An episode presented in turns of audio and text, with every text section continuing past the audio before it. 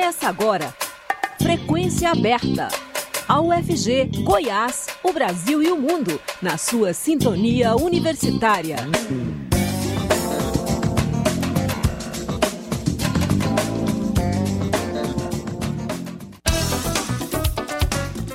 Olá, boa tarde. Na Rádio Universitária, nosso relógio marca 5 horas pontualmente. Está começando Frequência Aberta. Eu sou Rodrigo de Oliveira, estarei com vocês até às 5 e meia da tarde com as principais notícias de Goiás, do Brasil e do mundo. Você pode nos ouvir também pela internet, no site da Rádio Universitária, no aplicativo Minha UFG e nas principais plataformas de podcast. Fique conosco. O presidente Luiz Inácio Lula da Silva, do PT, sinalizou hoje que pode indicar o advogado Cristiano Zanin para o Supremo. Em entrevista ao jornalista Reinaldo Azevedo, da Band News FM, o presidente Lula disse que a indicação do advogado Cristiano Zanin para uma vaga no STF seria compreendida. Lula fará duas indicações à Suprema Corte ainda este ano. É que o ministro Ricardo Lewandowski se aposenta agora em maio e a ministra Rosa Weber no mês de outubro. Lula também falou sobre a indicação do próximo Procurador-Geral da República no lugar de Augusto Aras. Para ele, nada de lista tríplice. A lista tríplice existe desde 2001 e desde 2003 o presidente Lula tem atendido às sugestões, tradição que só foi rompida com Jair Bolsonaro em 2019, quando o ex-presidente escolheu Augusto Aras para o cargo. Após a declaração de Lula, a ANPR, Associação Nacional dos Procuradores da República, divulgou uma nota defendendo a lista tríplice. Os procuradores disseram que irão levar a preocupação de Lula e que acreditam em um diálogo produtivo em torno do tema. Ex-deputada estadual Denise Carvalho será coordenadora executiva do Conselho Nacional de Ciência, Tecnologia e Inovações. O nome dela foi confirmado hoje pela manhã pela equipe do presidente Lula. A ex-deputada confirmou agora à tarde em suas redes sociais que aceitou o mesmo convite para o cargo. Denise foi candidata a senadora em 2022 e será representante do PCdoB no governo petista. O Conselho Nacional de Ciência, Tecnologia e Inovações é presidido pelo próprio presidente Lula. 14 ministros e 14 representantes da sociedade civil fazem parte do conselho que decide sobre toda a política de ciência e tecnologia que é adotada pelo Brasil. Ministro Alexandre de Moraes dá 10 dias para que o INSS tenha um plano para revisão da vida toda. O prazo começa a ser contado a partir de hoje, sexta-feira, dia 3. A decisão é uma resposta a um pedido do INSS ao Supremo feito no dia 13 de fevereiro para suspender os processos relativos à revisão de aposentadorias sob alegação de dificuldades técnicas e operacionais.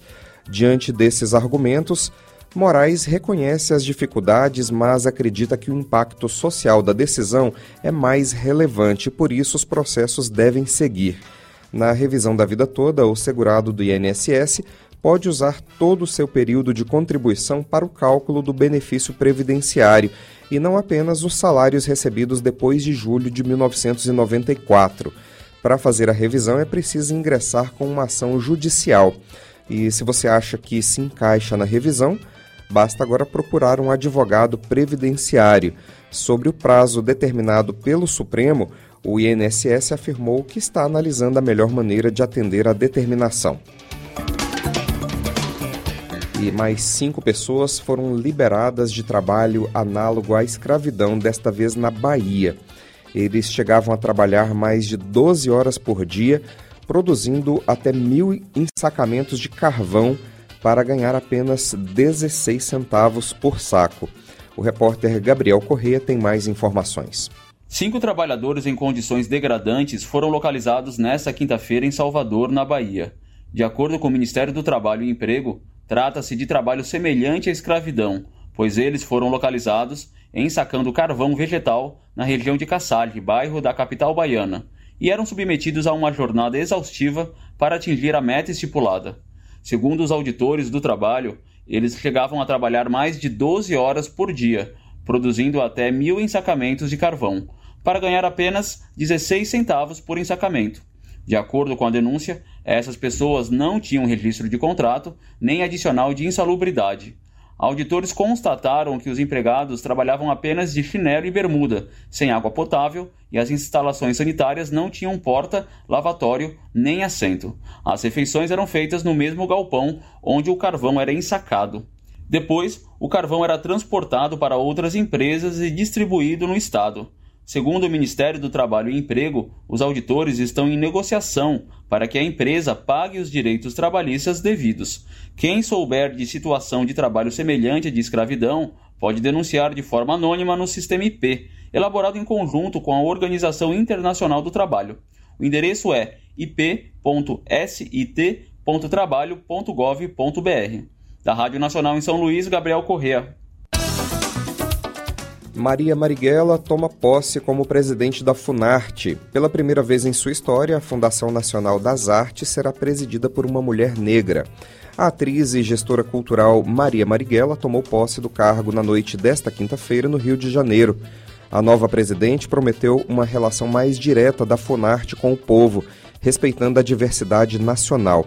O órgão é responsável por fomentar as diversas formas de arte e cultura no país e está ligado ao Ministério da Cultura, recriado no governo Lula.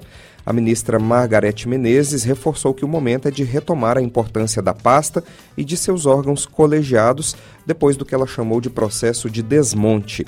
A baiana Maria Marighella tem 47 anos e é neta do escritor e guerrilheiro Carlos Marighella, fundador da Ação Libertadora Nacional, assassinado pela ditadura militar em 1969. Ela já ocupou o posto de coordenadora de teatro da Funarte e também trabalhou na Fundação Cultural da Bahia e na Secretaria de Cultura do mesmo estado. Para assumir a Funarte, ela se licenciou de seu primeiro mandato como vereadora de Salvador pelo PT. Câmara dos Deputados aprova a proposta que cria o crédito da mulher, que deve facilitar o crédito a microempreendedoras individuais. Se virar lei, a proposta vai garantir taxa de juros reduzidas e destinar um percentual mínimo para empreendimentos de mulheres negras. A repórter Priscila Mazenotti tem mais informações. A proposta que cria o programa Crédito da Mulher, aprovado na Câmara dos Deputados nesta quinta-feira, surgiu para facilitar o crédito a microempreendedoras individuais e também para microempresas e empresas de pequeno porte controladas e dirigidas por mulheres. Se virar lei, essa proposta vai garantir taxa de juros reduzidas, até com a destinação de um percentual mínimo para empreendimentos de mulheres negras.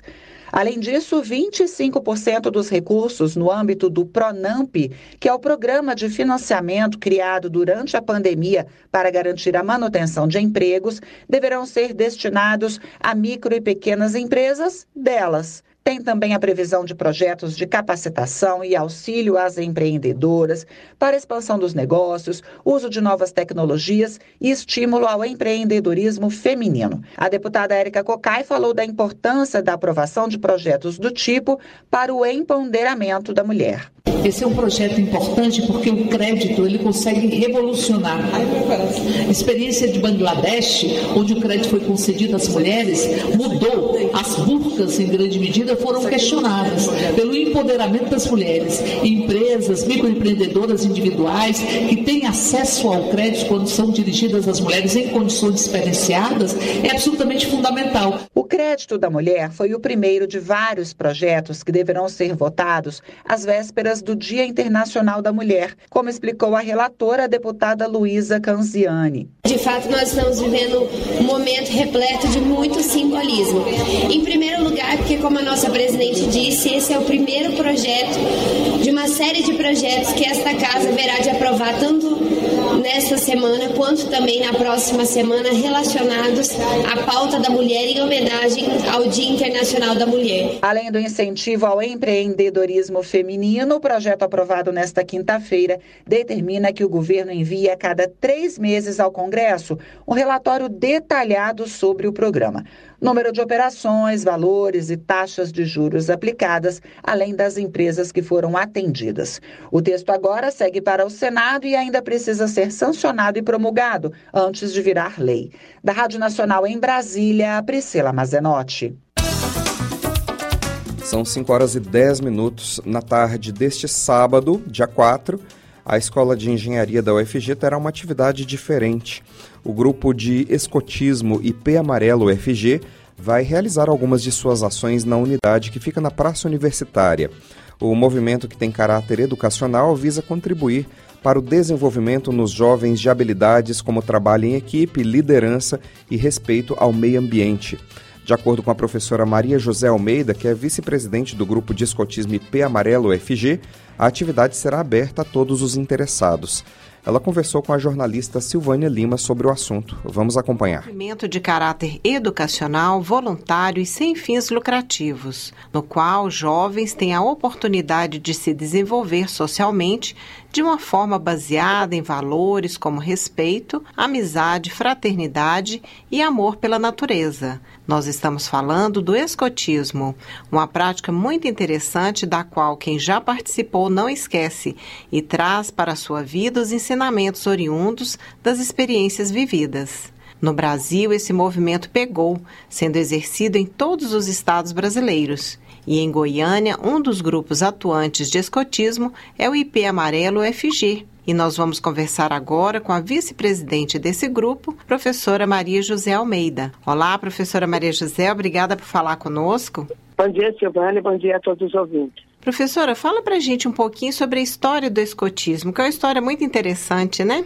Sim, o escotismo ele é bem antigo e é uma atividade apaixonante. Quem entra para o movimento dificilmente esquece das atividades das quais participa, porque realmente ele trabalha valores que precisam ser, inclusive, incentivados. O respeito aos mais velhos, o respeito à natureza, a irmandade, a igualdade entre os seres. Tudo trabalhado com as atividades com as crianças a partir de seis anos e meio até 21 anos jovens que participam do movimento. A gente tem alguns ramos que são os lobinhos, os escoteiros, sêniores e pioneiros. Mas os adultos que não tiveram oportunidade, quando crianças, de participar do movimento, também são muito bem-vindos e participam como voluntários. Eu entrei no grupo escoteiro IP Amarelo UFG, eu já tinha mais de 60 anos. Então, é, o escotismo é para qualquer idade. Muito interessante, né, professora? Porque aí os pais podem colocar suas crianças lá e também participar do grupo, né? Como voluntário, ajudando, né? E ali também está tendo algum ganho, né? Está aproveitando também aquela experiência, né? Sim, com certeza. E o nosso grupo, em especial, o IPER Amarelo FG, ele surgiu como um projeto de extensão da universidade e a gente tem as nossas atividades todos os sábados, das 15 às 17 horas, lá na Escola de Engenharia da UFG, no setor universitário. Neste próximo sábado, amanhã, nós teremos atividades especiais para os convidados que queiram conhecer o grupo para futuramente né, se integrarem. Então, teremos atividades especiais para os convidados. Tivemos, inclusive, fazendo divulgação no colégio, né, lá no CEPAI, da UFG convidando jovens, mas ele não é específico para alunos da universidade, ele é aberto a toda a comunidade e vai ser muito bom receber novos integrantes, tanto crianças, jovens, como os adultos que queiram ingressar no movimento. Então, nesse sábado agora, 15 horas, Sim, das 15 às 17 nós estaremos lá na Escola de Engenharia da UFG, setor universitário, aguardando os que queiram conhecer mais sobre escotismo. Uma atividade aberta à comunidade, né? Sim, a, a qualquer um que queira participar, você é muito bem-vindo.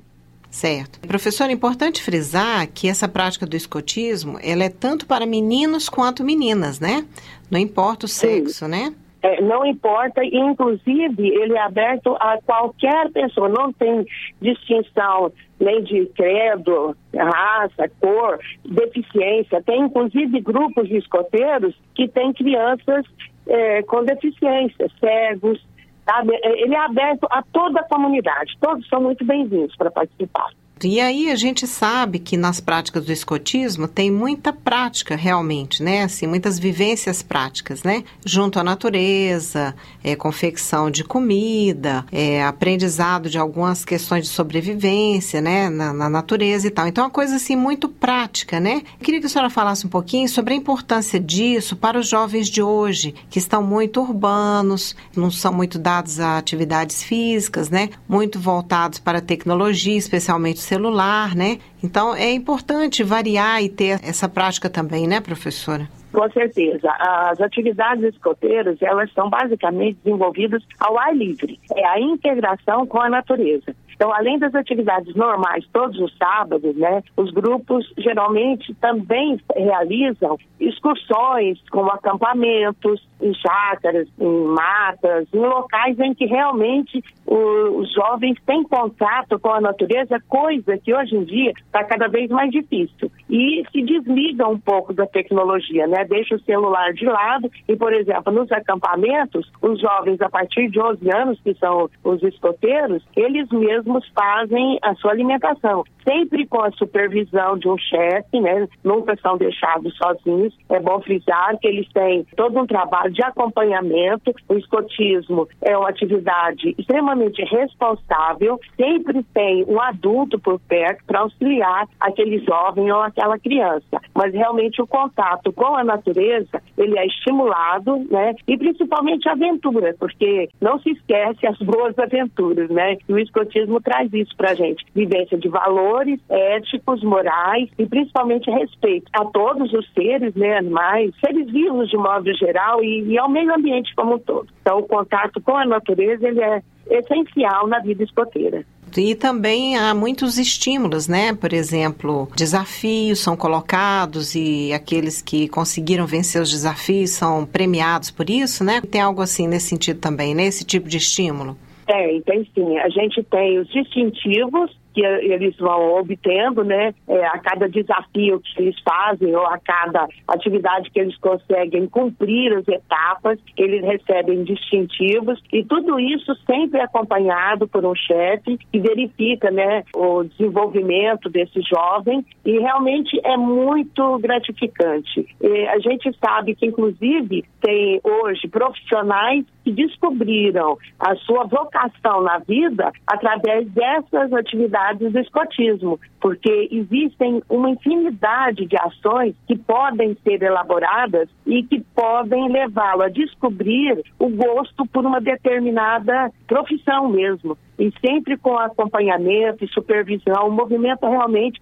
ele faz a diferença na vida dos jovens. Professora, a senhora tem conhecimento sobre outros grupos de escotismo em Goiânia? Sim, nós temos vários grupos, inclusive é, locais, né, diferentes. O nosso no setor universitário, tem o Grupo Goiás, que é na Vila Nova. São 15 grupos escoteiros aqui na região de Goiás. E também tem nas cidades do interior. E caso alguém se interesse também em criar um grupo escoteiro em alguma cidade que não exista, pode entrar em contato para a região escoteira de Goiás, que tem também essa função de estimular a criação de novos grupos escoteiros. Certo, muito interessante. O espaço está aberto agora, então, para a senhora fazer novamente o convite para essa atividade deste sábado, né? E para quem tiver interesse em ingressar em um grupo de escoteiro aqui na nossa capital. Eu agradeço muito essa oportunidade. Reforço o convite neste próximo sábado, das 15 às 17 horas, lá na Escola de Engenharia da UFG, atividades para experienciar, experienciar o que é o movimento escoteiro. Todos serão muito bem-vindos. E para qualquer outra informação sobre escotismo, eu estou à disposição. E mais uma vez agradeço a oportunidade de poder fazer essa divulgação. Tá certo, professora. A Rádio Universitária está aberta. É, nós agradecemos aqui a presença da professora Maria José Almeida, ela que é vice-presidente do Grupo Escoteiro IP Amarelo FG. Professora, muito obrigada por sua participação e sucesso aí nas atividades do IP Amarelo. Obrigada. O Frequência Aberta volta já. Anvisa aprova o registro de mais uma vacina contra a dengue. É o imunizante Kedenga, produzido pela japonesa Takeda Pharma. A jornalista Ana Lúcia Caldas tem os detalhes para a gente. A Anvisa, Agência Nacional de Vigilância Sanitária, aprovou o registro de uma nova vacina contra a dengue que pode ser aplicada em quem ainda não teve a doença. É o imunizante Kidenga, produzido pela japonesa Takeda Pharma. A Kidenga é indicada para quem tem entre 4 e 60 anos, ou seja, crianças menores, adolescentes, adultos e idosos. A aplicação é em duas doses, com intervalo de três meses entre as aplicações. Já a Dengvax, da francesa Sanofi, outro imunizante contra a dengue que já tinha sido aprovado no país, só pode ser aplicado em quem tenha sido exposto à doença e com idade entre 9 e 45 anos. Segundo a Anvisa, a nova vacina é composta por quatro diferentes sorotipos do vírus causador da doença, o que representa uma eficácia maior contra a dengue de mais de 80% em até 12 meses após a aplicação. A Quidenga tinha sido avaliada e aprovada pela Agência Sanitária Europeia. A comercialização na União Europeia foi aprovada em dezembro do ano passado. Essa concessão do registro pela Anvisa aqui no país é importante porque permite a comercialização do produto. Isso é claro, desde que mantidas as condições aprovadas. Não há previsão, no entanto, de quando ela vai chegar ao mercado e nem sobre a sua disponibilização no Sistema Único de Saúde. No ano passado, o Brasil registrou mais de mil mortes por complicações da doença. Da Rádio Nacional em Brasília, Ana Lúcia Caldas.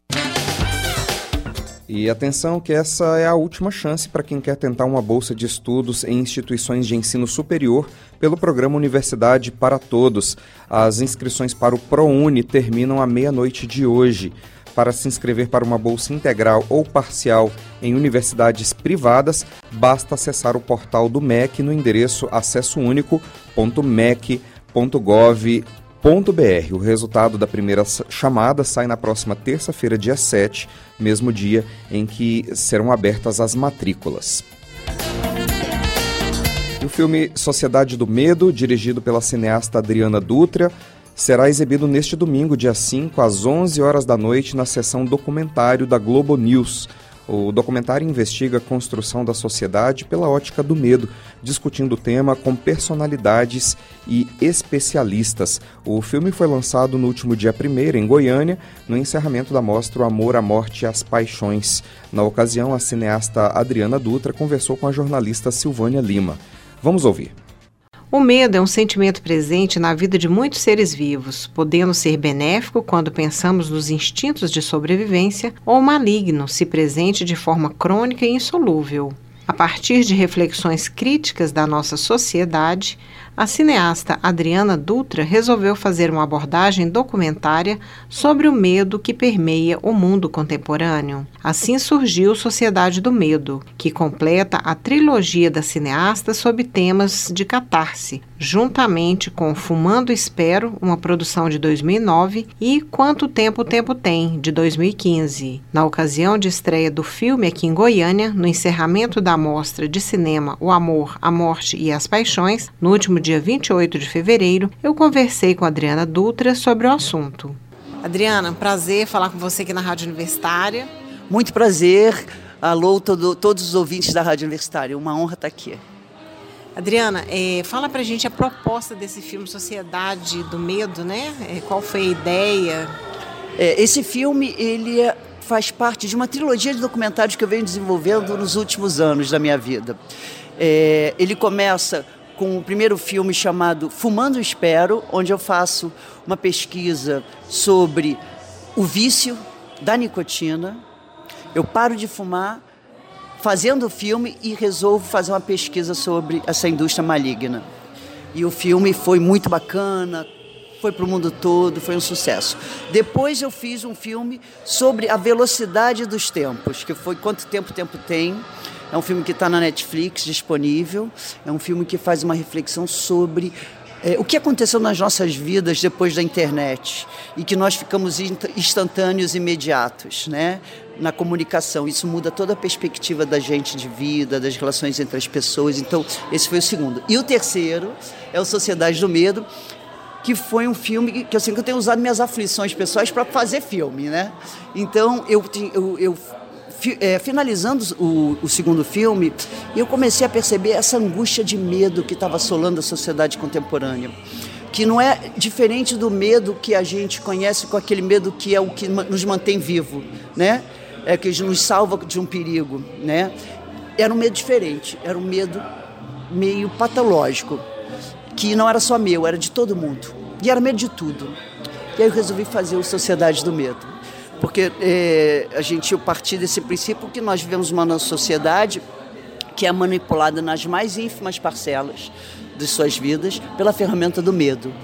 E aí eu entro, resolvo fazer o filme e vou viajar pelo mundo para conversar com expoentes do pensamento contemporâneo, para contar a história da construção da civilização pela ótica do medo. E aí o que acontece?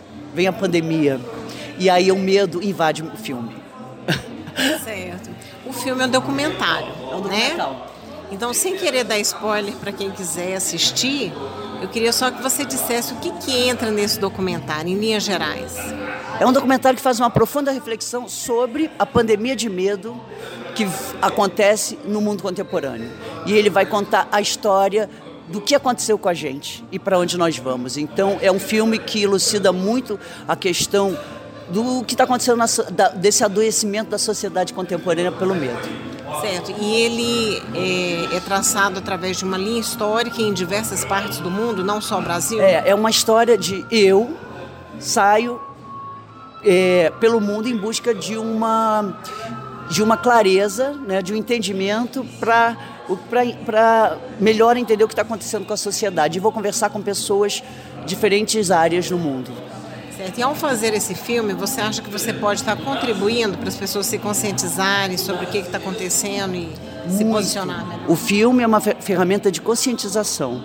Eu acho que quanto mais informados, bem informados, quanto melhor a gente entender a nossa sociedade, mais fortes nós seremos. E menos influenciáveis e menos manipulados nós seremos todos. Nós estamos uma sociedade que foi muito manipulada nos últimos anos que sofreu muito exatamente por isso. Então o filme vem aí para oferecer um pouquinho de consciência para quem quiser assistir. Adriana, nessa sociedade que você tão bem retrata no filme, a seu ver, qual é o maior objeto de manipulação, né, que, que transfere esse medo? O maior e quem? Quem está fazendo isso?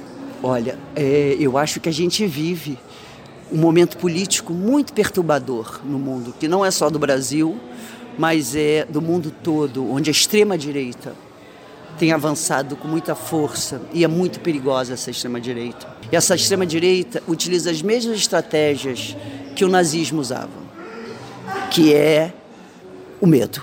Então, apesar do filme passar por vários segmentos sobre a temática do medo, o que mais me deixou abismada é a política atual no mundo que utiliza o medo como estratégia de domínio. E a gente foi vítima dele no Brasil e no mundo. Pelos diversos meios possíveis, né? É, pelos partidos políticos e por poderes. Tem que ver o filme, eu não posso mais falar. tá certo. Adriano, o filme foi feito ano passado, né? Uhum. 2022, e está sendo lançado aqui na mostra, é. O Amor, a Morte e as Paixões. Por que, que você escolheu Goiás e essa mostra, né, Goiânia, para lançar o filme? O filme já foi exibido no Festival do Rio, mas é a primeira vez exibido no Centro-Oeste. Então é uma premiere do Centro-Oeste, né? E eu tenho muito carinho por esse festival. Meu, meus filmes já vieram para cá é, os outros documentários que eu fiz. Fui muito bem recebida pelo público daqui. Sou muito amiga do Gerson Santos, que é o curador, né, o, o diretor dessa mostra, desse festival tão bacana. Não Professor Lisandro, queridíssimo curador, que conhece meu trabalho também. Então é uma, uma honra estar nesse festival e espero que o público goste. E quem não puder estar aqui hoje, que hoje é o último dia de exibição é. do filme, será a seguir de um debate, como pode acessar seu filme? Qual, qual que é a programação dele daqui para frente? Esse filme ele vai entrar, ele, ele é uma coprodução com a Globo, Globo Filmes e Globo News. Ele vai entrar sábado, dia 5 de março, vai ter uma exibição na Globo News às 11 horas da noite e depois ele fica disponível na Globoplay. Adriana, muito obrigada pela entrevista e sucesso aí com seus filmes retratando a realidade, né? Muito obrigada. Um beijo para todos vocês. Obrigada. Silvânia Lima para a Rádio Universitária. A Frequência Aberta vai ficando por aqui.